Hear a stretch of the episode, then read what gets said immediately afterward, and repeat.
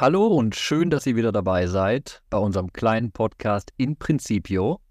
Gemeinsam gehen wir auf den kommenden Sonntag zu und besprechen die drei biblischen Texte, die in der Liturgie verkündet werden. Mein Name ist Till Magnus Steiner und ich bin der Alttestamentler hier in der Runde. Und ich mache die Runde voll, Christelle Köhler, ich bin Neutestamentlerin.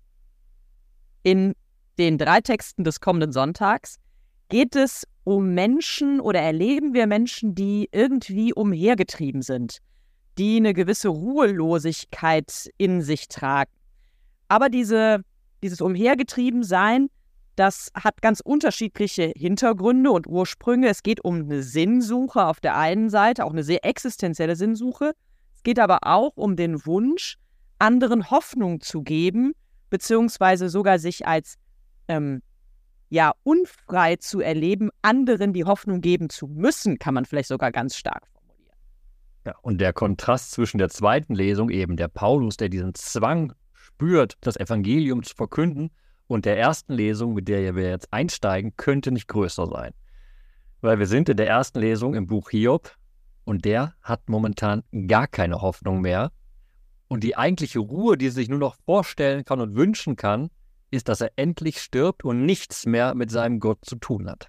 Man muss mal ganz vorsichtig sagen, wenn man jetzt ohnehin gerade keinen besonders guten Tag hatte, dann sind, ist dieser Text aus dem Buch Hiob kein Motivationsmeilenstein für einen, sondern tatsächlich geht es hier, also man hatte eigentlich den Eindruck, man wird in eine kleine Depression hineingeschubst. Es geht um Sinnlosigkeit, Perspektivlosigkeit, Unruhe. Alles ist Leid und man kommt aus diesem Leid eigentlich fast gar nicht mehr heraus.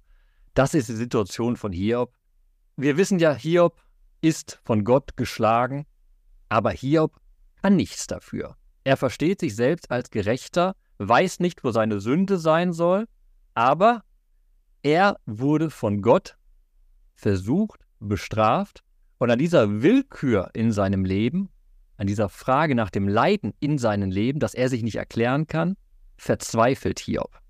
Wobei die Verzweiflung, und das ist ja eigentlich das Urspannende dieses Buches, die Verzweiflung, auf der einen Seite tatsächlich zum Ausdruck bringt, dass es ein Ringen, ein Klagen mit und an Gott ist, aber damit auch gleichzeitig ein immer noch in Kommunikation mit Gott sich befinden. Das ist ja genau das, was zumindest in dieser Phase des Hiob-Buches uns tatsächlich auch dann doch trotz aller Hoffnungslosigkeit eine gewisse Grundschnur der Hoffnung erleben lässt, weil Hiob ja offenbar immer noch mit Gott rechnet, ist zu viel gesagt, aber weiß, dass es Gott gibt. Er hat ihn nicht aufgegeben. Das ist das Spannende. Er hat, das merkt man auch im Kapitel 7, er hat sein Leben aufgegeben. Wenn man im Kapitel 7, in dem wir am Sonntag sind, weiterliest, da kommt auch ganz klar der Todeswunsch von Hiob vor. Er hat mit seinem Leben abgeschlossen, aber er hat noch nicht mit Gott abgeschlossen. Und das ist genau der Punkt, den du machst. Das Hiob-Buch ist immer noch ein Festkrallen an dem Gegenüber, das Gott ist. Und Hiob sucht verzweifelt eine Antwort.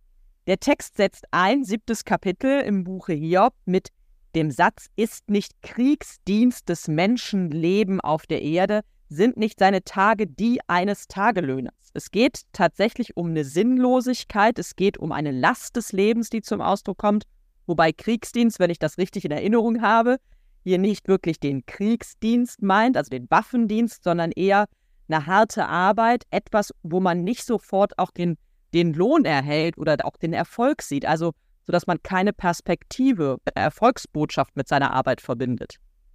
Noch drastischer. Mit der ersten rhetorischen Frage sagt Hiob, man bekommt im Leben keinen Lohn. Deshalb ist diese Übersetzung mit Kriegsdienst so halb richtig und halb falsch. In den Kriegsdienst wird man reingezogen, hat aber davon nichts. Man wird gezwungen, etwas zu durchleben und wenn man Pech hat, bezahlt man mit dem eigenen Leben am Ende. Und so beschreibt Hiob seine Situation. Er sieht nur Leid in seinem Leben und kann und will das nicht verstehen. Und das ist ein wichtiger Unterschied jetzt, das muss man darauf hinweisen.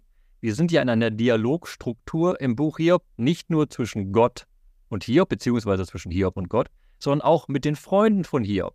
Und in dem Kapitel davor sagt einer seiner Freunde, wende dich an Gott, du wirst sehen, Gott möchte dich erziehen, er möchte dir etwas zeigen damit. Aber Hiob kann sich damit nicht abfinden, dass Gott Leid in der Welt benutzt, um ihn zu erziehen. Eigentlich kann sich Hiob auch nicht damit abfinden, dass er so weit nach vorne gucken muss, um Gott zu erkennen oder auf Gott zu hoffen. Ich finde, das ist sehr eindringlich. Wir haben jetzt hier so Beispiele, eben dieses sind nicht seine Tage die eines Tagelöhners oder wie ein Knecht, der nach Schatten lechzt, wie ein Tagelöhner, der auf seinen Lohn wartet. Da geht es ja immer nur im Prinzip um, ich kann nur bis zur nächsten Ecke gucken, eigentlich nur den nächsten Schritt sehen. Und die Perspektive Gottes, das wissen wir aus ganz vielen anderen Texten, ist eine sehr langfristige Perspektive. Am Ende zeigt sich etwas. Aber Hiob nimmt es hier das Leben als etwas wahr, wo irgendwie er eigentlich immer nur noch einen nächsten Schritt sieht, aber nicht viel mehr dahinter. Er kann keine Perspektive entdecken. Keine Hoffnung entdecken. Du hast es sehr, sehr schön beschrieben und das ist wirklich der schöne Bogen dieses kurzen Textes, den wir am Sonntag hören. Am Anfang begegnen wir vielen Bildern, wo deutlich wird, man kämpft sich als Mensch von Tag zu Tag und versucht zu überleben. Und dann am Ende des Textes wird deutlich, ja, man kämpft sich von Tag zu Tag und dann kommt das Ende. Dann ist nichts mehr. Dann ist gar keine Hoffnung mehr. Im Buch Hiob gibt es auch keine Auferstehungshoffnung, keine Hoffnung auf ein Jenseits, sondern das Leben, das gelebt wird, ist das Leben, was man hat. Und das ist aus der Perspektive von Hiob, nachdem Gott ihn so hart geschlagen hat, nur noch Leid, also sinnlos. Deshalb hat er keine Hoffnung mehr auf ein gutes Leben, aber er ist im Dialog mit Gott und am Ende des Buches bekommt er ja auch noch eine Antwort von Gott. Aber erstmal die Situation momentan ist furchtbar und vielleicht, Christel, lies mal Vers 6 vor. Ich finde, im Vers 6 wird das so deutlich.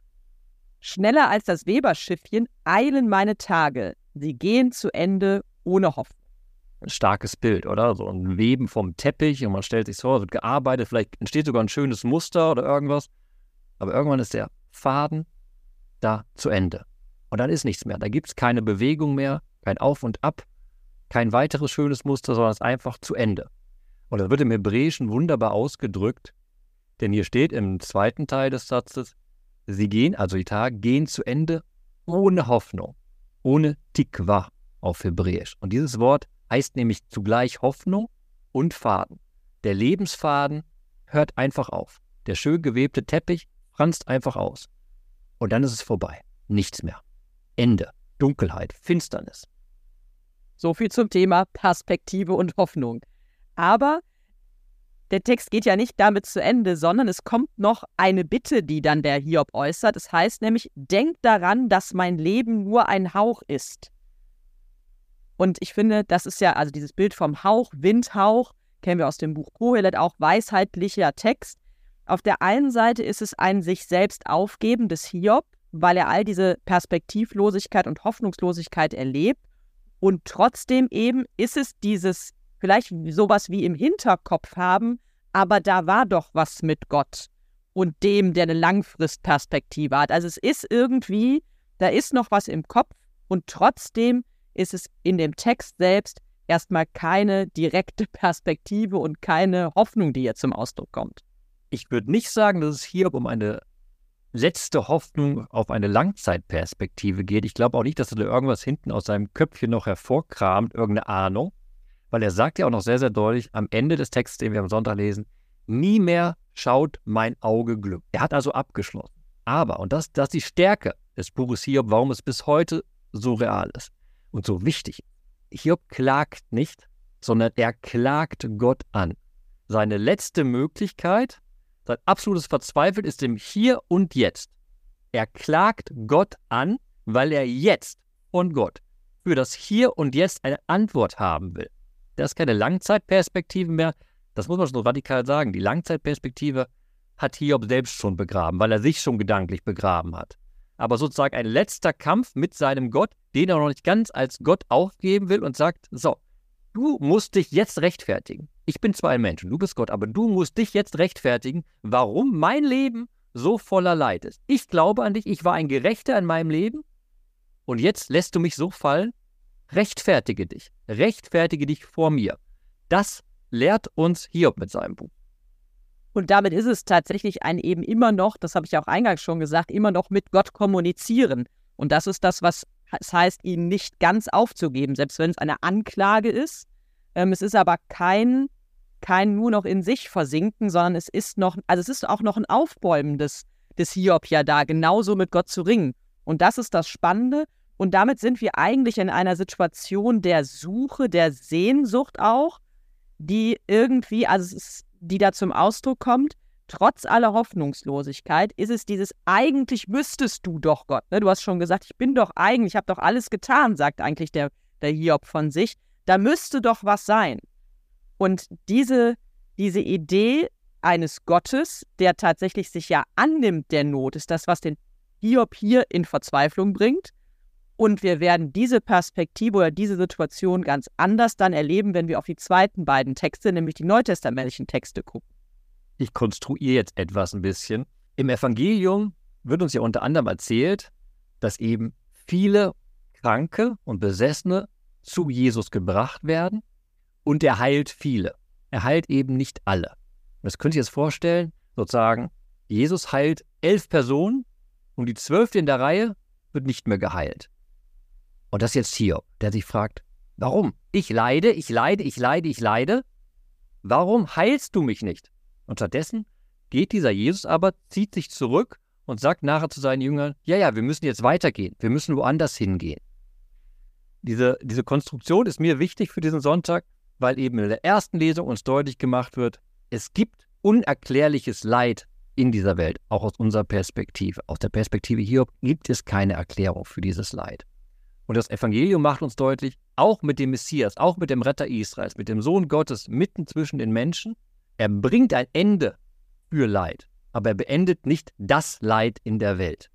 Wobei, das muss ich korrigieren, hier kein Gegensatz aufgemacht wird zwischen allen Kranken, die gebracht wurden, und nur vielen, die geheilt wurden. Also es geht nicht um einen Gegensatz der Mengen, sondern es ist ein bisschen anders hier tatsächlich zu verstehen. Aber das, was du gesagt hast, ist natürlich richtig. Ähm, wir erleben in diesem Evangelium, wir sind immer noch im ersten Kapitel des Markus-Evangeliums, direkt im Anschluss an diese Heilung in der Synagoge in Kapharnaum, ähm, wo es um das Lehren und auch Handeln mit Vollmacht ging. Wir erleben jetzt hier noch einen quasi weiteren Tag oder den Tag in Kapharnaum zu Ende und wir erleben, dass Jesus tatsächlich nicht überall gleichzeitig sein kann. Und das ist das, was du sagst. Es ist nicht alles hinweggenommen, aber da, wo Jesus gerade ist, da wird Heil erfahrbar. Oder aber, wir könnten auch sagen, da wird Gottesnähe erfahrbar.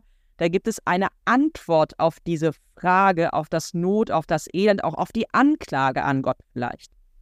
Und das ist eine zweite schöne Brücke, weil Hiob sucht ja die Nähe. Mit der Anklage will er Gott zwingen, dass Gott antwortet, sich nahbar macht und sich erklärt. Und im Evangelium wird uns verkündet, dass dieser Jesus nahe ist. Er geht mit seinen erstberufenen Jüngern in das Haus der Schwiegermutter des Simon und ist mitten unter ihnen, bei ihnen und heilt dort die Schwiegermutter. Es ist so ein bisschen eine kleine Home Story von den Aposteln, könnte man sagen. Also eben sind sie noch in der Öffentlichkeit, in der Synagoge. Ganz, ganz viele sind da, kriegen mit, was Jesus tut. Man rätselt, warum handelt der da so mit einer Vollmacht, woher kommt die? Und dann geht es in das ganz Kleine, es geht in das Haus, das im Übrigen auch im Markus-Evangelium immer wieder eine Rolle spielt für viele Szenen. Er geht in das Haus zu einer sehr, sehr konkreten Person, der Schwiegermutter des Simon, also des Petrus. Die liegt mit Fieber im Bett und auch dann dann passiert so ganz schnell eine Heilung. Sie sprachen irgendwie mit Jesus über diese Schwiegermutter. Er ging zu ihr, fasste sie an der Hand und richtete sie auf. Kein großes Wort, nicht viel, es ist eine Geste und diese Geste verändert etwas. Und in diesem ganz Kleinen des Hauses zeigt sich an der Stelle das, was sich vorher in der Synagoge gezeigt hat. Jesus ist da, er hat eine Vollmacht, er bringt etwas in die Welt, was für viele erstmal unerklärlich ist was aber Antwort ist auf eine Sehnsucht, die tatsächlich da ist. In antiken Texten werden Heilungen oft so als ein großes Theater beschrieben. Da passiert ganz viel und dann ist das Wunder da. Am Sonntag begegnen, wie wie, begegnen wir, wie du es gerade gesagt hast im Text, einer ganz simplen, schnellen Erzählung. Innerhalb von wenigen Kommas ist die Schwiegermutter direkt wieder geheilt. Uns wird mitgeteilt, wie einfach diese Heilung wirklich sein kann. Das wird noch sogar gesteigert. Nach dieser ersten Heilung hören alle das und werden alle Kranken und Besessenen werden dahin gebracht. Und Jesus arbeitet sozusagen die Warteschlange ab, heilt. Er heilt, als wäre es das Einfachste auf der ganzen Welt.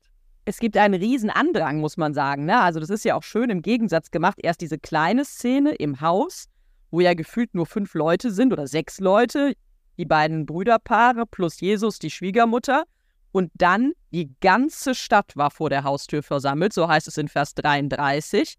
Ähm, und da sind Menschen dabei, die an allen möglichen Gebrechen leiden. Die Dämonen sind nur ein Teil davon, die werden hier explizit erwähnt. Und dann gibt es aber auch wieder die nächste Szene, die zurückführt in die Stille. Aber erstmal kommt diese ganze Stadt hier quasi vors Haus und wartet auf Jesus. Die ganze Stadt wartet auf die Vielzahl der Wunder, die so einfach scheinbar von der Hand gehen. Und dann fand ich für mich beim Lesen einen sehr großen, interessanten Kontrast eben darin, dass dann die Szenerie wechselt, also die Masse ist da, aber aus der Masse heraus zieht sich Jesus zurück zum Gebet, zu einem einsamen Ort. Er selbst sucht nun die Beziehung zu seinem Vater und diesen Kontrast können die Jünger nicht verstehen. Die Jünger haben doch gerade das Wunder gesehen von diesen vielen Heilungen, wo das Leid ein Ende hat. Und dann macht der griechische Text das wunderbar. Die Jünger eilten nicht nur hinterher, wie es in der Übersetzung hier heißt bei uns, in der Einheitsübersetzung, sondern, ja, wie, wie übersetzt man es am besten? Sie verfolgten ihn, sie jagten ihm nach, sie stellten ihm nach, sie fingen ihn wieder ein, irgendwie sowas. Ne? Sie wollen ihn zurückholen, sie wollen ihn jetzt holen, du musst alle heilen, du musst alle heilen, komm zurück, komm zurück. Und dann sagt Jesus etwas Bemerkenswertes. Er sagt, lasst uns anderswohin gehen, in die benachbarten Dörfer, damit ich auch dort verkünde, denn, denn dazu bin ich gekommen. Das ist im Prinzip eine doppelte Antwort auf das, was die Jünger vorher gesagt oder nachgefragt haben. Das eine ist, die Jünger bringen zum Ausdruck wahrscheinlich nicht nur ihre eigene Sorge, Jesus könnte sich jetzt irgendwie zurückziehen, womöglich auch von ihnen, sondern sie bringen zum Ausdruck, dass es so viel Elend und Not und Nachfrage nach dieser Vollmacht Jesu gibt, nach der Nähe Gottes, die er ausstrahlt und mit sich bringt.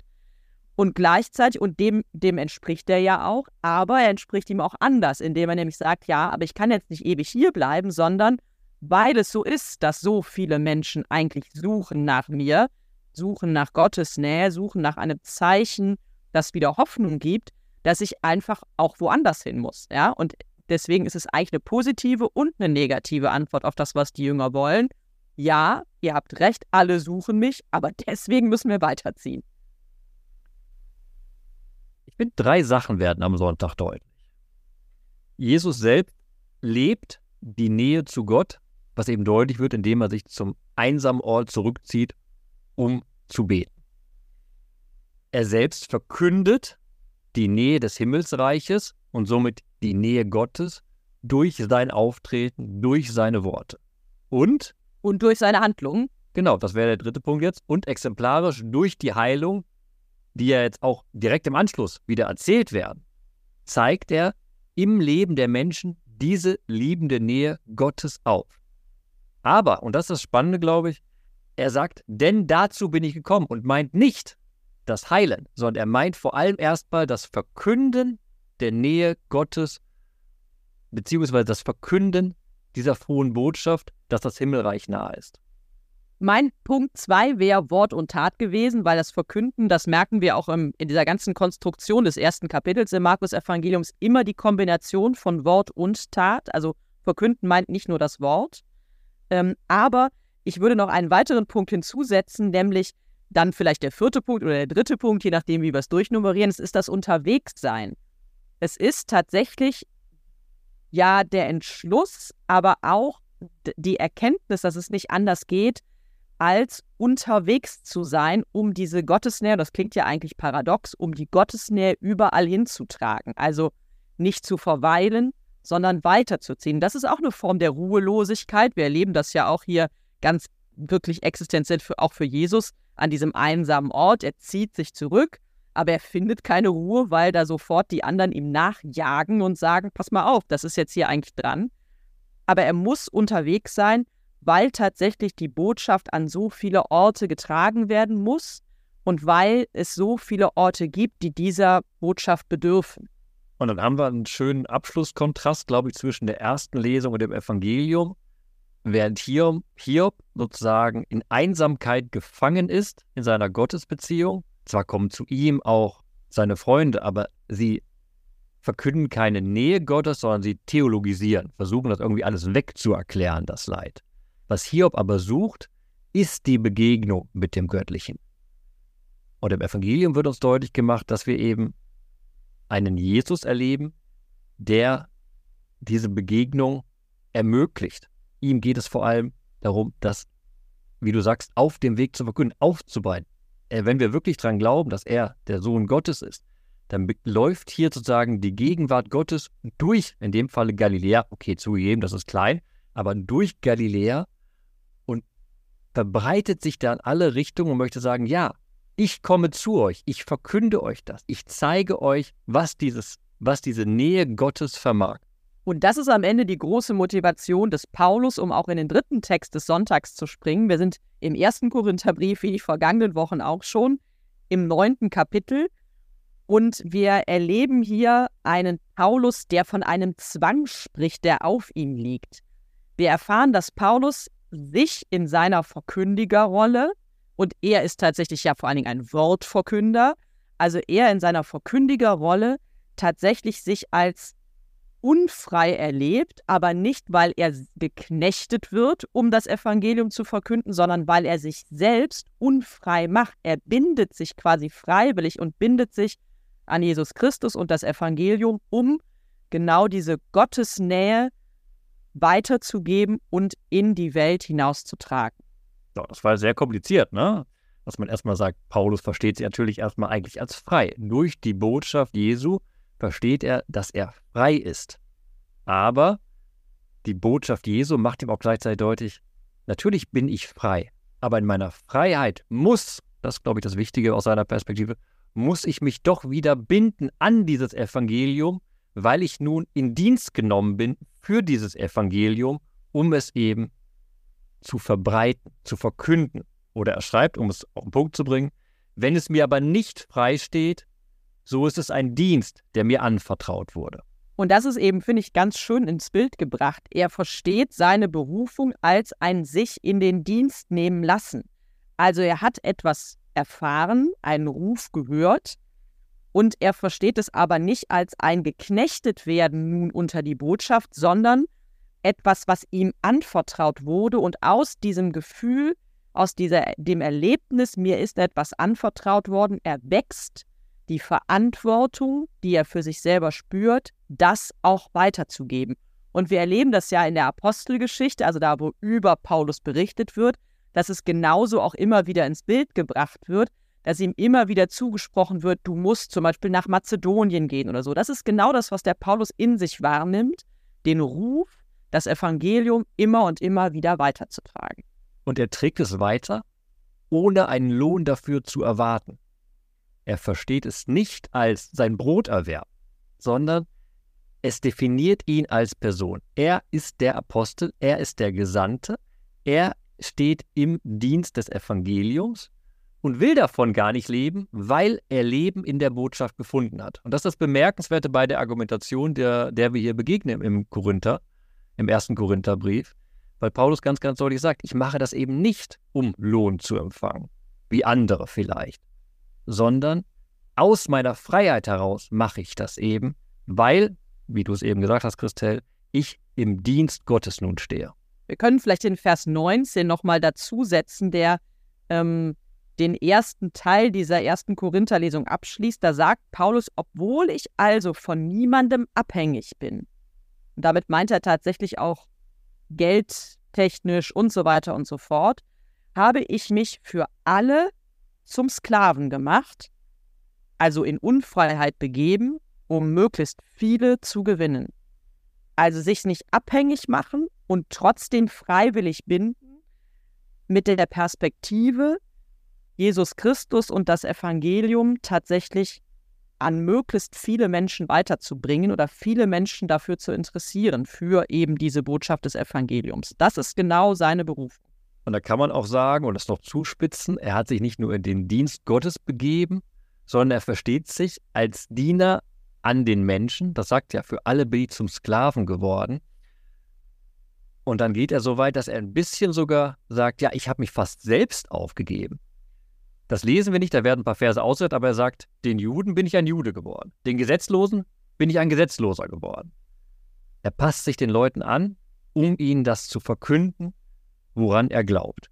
Und wir hören dann aber wieder am Sonntag den Satz, den Schwachen bin ich ein Schwacher geworden. Und jetzt muss man vielleicht kurz erklären, das ist natürlich deine Aufgabe, Christelle, als Neutestamentlerin. Was bedeutet das denn? Den Schwachen bin ich ein Schwacher geworden.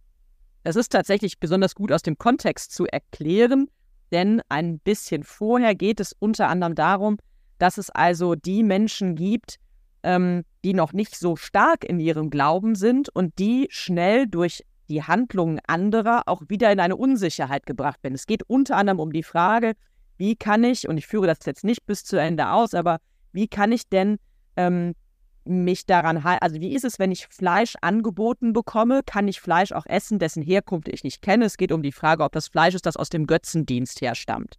Und Paulus appelliert an die Verantwortung eigentlich aller in der Gemeinde, selbst wenn wir sagen, es gibt keine anderen Götter, aber trotzdem nicht von diesem Götzenfleisch zu essen, damit die, die noch auf, ihrer, auf ihrem Weg sind, den, sich im Glauben zu stärken, ähm, damit die nicht in Unsicherheit hineingeführt werden. Er sagt nicht, ihr könnt eigentlich machen, was ihr wollt, ihr wisst ja, es gibt, das ist unproblematisch, sondern er sagt, achtet auf die, die tatsächlich noch dabei sind, das Ganze mehr zu verstehen. Das sind die Schwachen, also nicht körperlich schwach oder nicht geistig schwach, es sind diejenigen, deren Glaube noch Stärkung bedarf. Das finde ich irgendwie sehr schön und auf die zu achten, ist eben ein ganz besonderes Augenmerk des Paulus und auch für die, ähm, auch denen wird er eben ein Schwacher. Du hast eben gesagt, er, ähm, er macht sich denen gleich oder ähnlich, ich würde eher sagen, er, er nimmt deren Perspektive ein, ja. Also er versucht aus deren Perspektive auf die Welt zu blicken, mal aus der Perspektive der Juden, mal aus der Perspektive der Heiden und hier eben aus der Perspektive der Schwachen und zu fragen, was brauche ich denn, um im Glauben gestärkt zu werden? Was brauche ich denn, um das Evangelium wirklich annehmen zu können? Das ist bemerkenswert, weil ohne Zweifel ist Paulus jemand, der würde sich nicht selbst als schwach im Glauben definieren. Beziehungsweise hier tritt er auf mit starken Worten wie alles aber tue ich um des Evangeliums willen, um an seiner Verheißung teilzuhaben. Er steht fest in diesem Glauben, er hat da etwas gefunden. Aber er verliert nicht die Perspektive. Und das ist das Bemerkenswerte an dieser Aussage. Wenn er sich in den Dienst Gottes begibt, dann ist er auch im Dienst der Schwachen, beziehungsweise verliert, das hast du sehr schön ausgedrückt, deren Perspektive nicht aus dem Auge. Er weiß darum, wie kompliziert das Leben sein kann. Man muss jetzt kein Bibelwissenschaftler zu sein und sagen, vielleicht hat er das Buch Hiob auch gelesen. Er weiß, welche Perspektiven es geben kann auf das Leid der Menschen. Und er sagt, diese Perspektiven darf man gerade im Evangelium Gottes nicht vergessen. Und diese Perspektiven sind der Grund seiner Ruhelosigkeit oder wie er es ausdrücken würde, seines Zwangs. Und das führt, führt uns vielleicht nochmal zu dieser Linie, die für die heutige Folge wichtig ist. Wir erleben oder wir sind gestartet mit dem Hiob, der irgendwie an der Last des Lebens leidet, der eine Sinnlosigkeit, eine Perspektivlosigkeit, auch eine Form einer Hoffnungslosigkeit erlebt und eigentlich eben von sich sagt, es gibt überhaupt keine Ruhe mehr, es gibt kein, keine Möglichkeit, mich auf irgendetwas sinnvoll zu beziehen, weil es ja offenbar nichts gibt, was Sinn stiftet. Und dieses Elend, was wir am, am Hiob erleben, das darauf gibt Jesus in seiner Verkündigung eine Antwort, indem er eben die Nähe Gottes sichtbar werden lässt. Aber gleichzeitig und damit auch Ruhe geben will natürlich, ne, das haben wir auch an anderen Stellen im Evangelium, aber die Ruhe, die eine Gottesnähe gibt, ist trotzdem eine Ruhe, die zum Aufbruch drängt. Und das ist dieses scheinbar paradoxe, aber notwendige des Evangeliums. Das erleben wir im Evangelium, das erleben wir auch beim Paulus. Gottes Nähe zu erleben heißt nicht, ein, also eine, in eine Statik hineinzukommen, sondern bedeutet gerade wieder eine Dynamik aufzunehmen und diese Gottesnähe überall hinzutragen, sichtbar werden zu lassen, spürbar werden zu lassen. Aber eine positive Form der Ruhelosigkeit könnte man sagen, nicht so ein Umhergetrieben sein, wie wir es beim Hiob erlebt haben am Anfang. Tja, wenn ich das Evangelium gehört habe und wirklich daran glaube, dann trete ich eben nicht in irgendein Nirvana ein und bin einfach selbstzufrieden im Hier und Jetzt als eine Existenz und das war's, sondern, und da sind wir direkt bei dem Vers, den ich mitnehmen möchte, dann muss man fast sagen im Leben, wie Paulus es sagt, weh mir, wenn ich das Evangelium nicht verkünde, wenn ich das, was ich gefunden habe, diesen Schatz, nicht mit anderen teile. Kurzum, mit diesem Vers möchte ich mir am Sonntag Gedanken darüber machen, mit wem ich das Evangelium teile, beziehungsweise ja, einfach mir selbst zusprechen, weh mir, wenn ich das Evangelium nicht verkünde. Ich würde gerne in die gleiche Richtung gehen mit dem Vers 17. Paulus sagt hier, wenn es mir aber nicht frei steht, so ist es ein Dienst, der mir anvertraut wurde. Das mir anvertraute, die Fähigkeiten, auch die Kompetenzen, die ich erwerbe, die werden mir zur Aufgabe, die geben mir eine Verantwortung und die bedeuten auch, ich habe etwas und ich soll mich darauf nicht ausruhen, sondern ich soll in eine positive Unruhe kommen. Mir soll klar sein, dass ich etwas habe, was auf andere auch hinorientiert ist. Und vielleicht ist da auch so ein bisschen der Gedanke des Paulus mit drin, sich selbst ja einzuschränken. Ne? Also er sagt, es liegt ein Zwang auf mir, um mich selbst zurückzustellen, um etwas anderes groß werden zu lassen. Und das ist scheint mir in unserer Zeit, glaube ich, ein herausfordernder und auch ein bisschen stechender Gedanke, sich selbst zurückzunehmen, um anderes und vor allen Dingen auch andere groß werden zu lassen. Wunderbar, das ist ein wunderbarer Schlussgedanke. Herzlichen Dank dafür, Christelle. Das ist aber noch nicht der Schlusspunkt, weil jetzt geht es nämlich weiter auf Facebook, wenn ihr möchtet. Unten in den Show Notes findet ihr den Link, wo ihr eure Bibelverse des Sonntags und eure Bibelgedanken mit uns und allen teilen könnt. Und wenn euch diese Folge gefallen hat, dann empfehlt uns gerne weiter. Also weiterhin viel Freude beim Bibelentdecken.